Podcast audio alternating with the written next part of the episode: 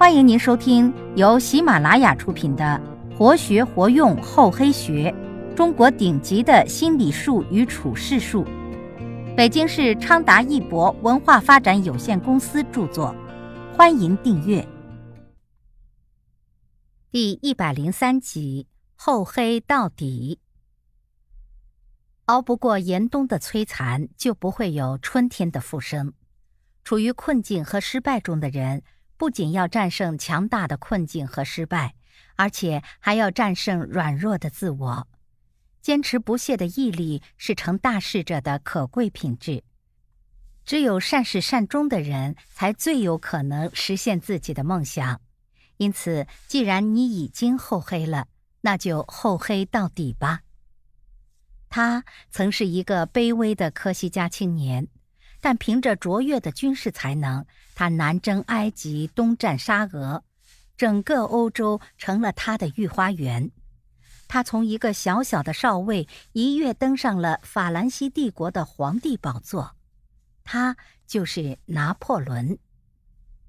拿破仑出生于穷困的科西嘉没落贵族家庭。少年时，拿破仑的父亲送他进了一个贵族军校。他的同学们都很富有，大肆讽刺他的穷苦。拿破仑非常愤怒，却一筹莫展，屈服在威势之下。就这样，他忍受了足足五年。但是，这五年中的每一次嘲笑、每一次欺侮、每一次轻视，都使他暗暗地下定决心，发誓要让那些人看看，他确实是高于他们的。但是光有决心还不够，还必须拿出实际行动，并且一直坚持下去。他来到部队的时候，看见他的同伴和在学校里的同学一样，他们用多余的时间追求女人和赌博。在部队里，他那不受人喜欢的体格使他没有资格得到本该得到的职位，同时他的贫困也使他失掉了后来争取到的职位。于是，他决定用埋头读书的方法去努力的和他们竞争。读书和呼吸一样是自由的，因为他可以不花钱在图书馆里借书读，这使他得到了很大的收获。他并不是读没有意义的书，也不是专以读书来消遣自己的烦闷，而是为自己的理想做准备。他下定决心要让全天下的人都知道他的才华。因此，他在选择图书时，也就是以这种决心来控制范围。他住在一个既小又闷的房间内，在这里，他脸无血色，孤寂沉闷，但是他却不停的读书。通过几年的刻苦攻读，他从书本上所摘抄下来的记录，经后来印刷出来的就有四百多页。他想象自己是一个总司令。将科西嘉岛的地图画出来，运用数学的方法，精确地计算出哪些地方应当布置防范。这是他第一次有机会展示自己的才华。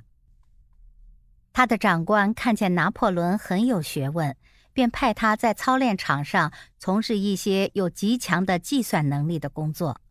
他的工作做得很好，于是他获得了新的机会。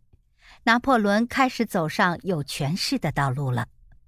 后来，一切的情形都改变了。从前嘲笑他的人，现在都拥到他面前来，想分享一点他得到的奖励金；从前轻视他的人，现在都希望成为他的朋友；从前说他是一个矮小、无用、死用功的人，现在也都改为尊重他了。他们都变成了他的忠心拥戴者。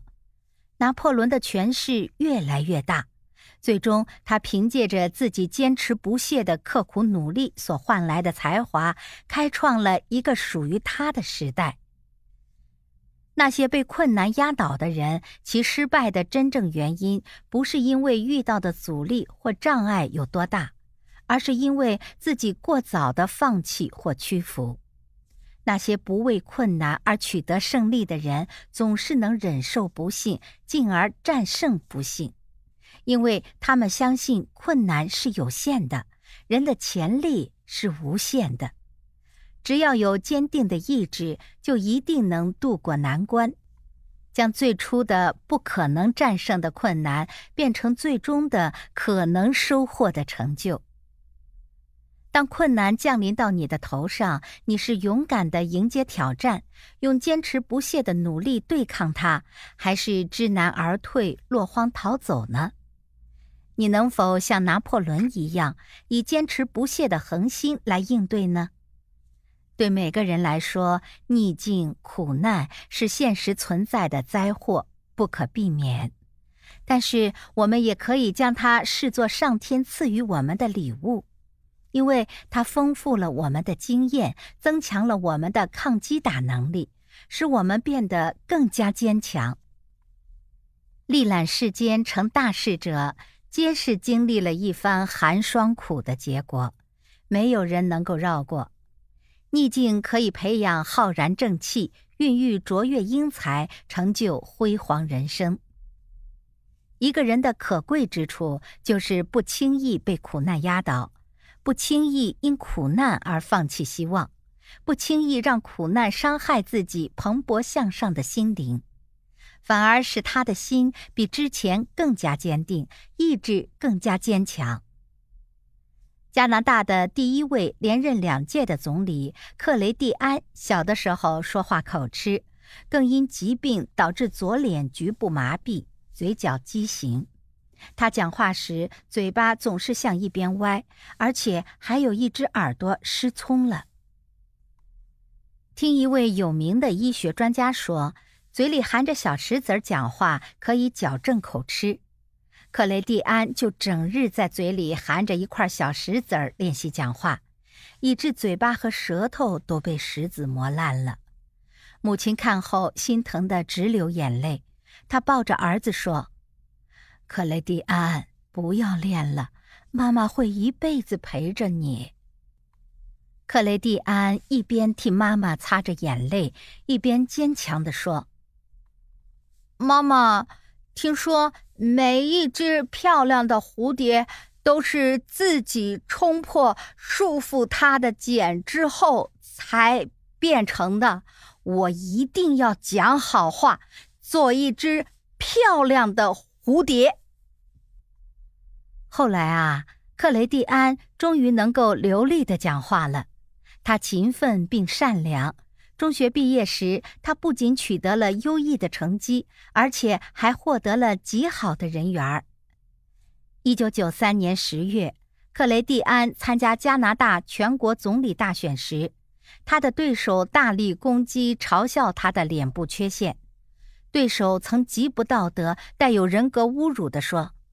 你们要这样的人来当你的总理吗？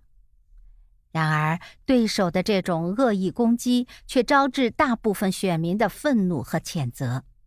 当人们知道克雷蒂安的成长经历后，都给予他极大的同情和尊敬。在竞争演说中，克雷蒂安诚恳地对选民说：“我要带领国家和人民成为一只美丽的蝴蝶。”最后，他以极高的票数当选为加拿大总理，并在1997年成功的获得连任，被加拿大人民亲切地称为“蝴蝶总理”。生命的旅程总会有浮浮沉沉，这也许就是生命的本相吧。与蝴蝶相仿的还有一种鹅，在鹅的王国里，它以它的硕大和美丽被人们称作帝王鹅。帝王鹅的幼虫是在一个洞口极其狭小的茧子中度过的。当它的生命要发生质变时，这天定的狭小通道对它来讲无疑就成了鬼门关。那娇嫩的身躯必须拼尽全力才能破茧而出。太多太多的幼虫在过鬼门关时力竭身亡，不幸成了飞翔的悲壮祭品。有人怀了恻隐之心，企图将那幼虫的生命通道弄得宽阔一些，便拿来剪刀把茧子的洞口剪大。于是，茧中的幼虫不用费多大的力气，轻易的就从那个牢笼里钻了出来。但是更为不幸的是，所有得了救助而见到天日的鹅，都成为好心人的牺牲品。它们无论如何也飞不起来，只能拖着丧失了飞翔功能的累赘双翅，在地上笨拙地爬行。原来那鬼门关般的狭小茧洞，恰是帮助帝王鹅成就双翼的关键。幼虫穿越的时刻，通过用力挤压，血液才能送达鹅翼的组织中去，使其两翼充血。帝王鹅的翅膀才能够发育成熟。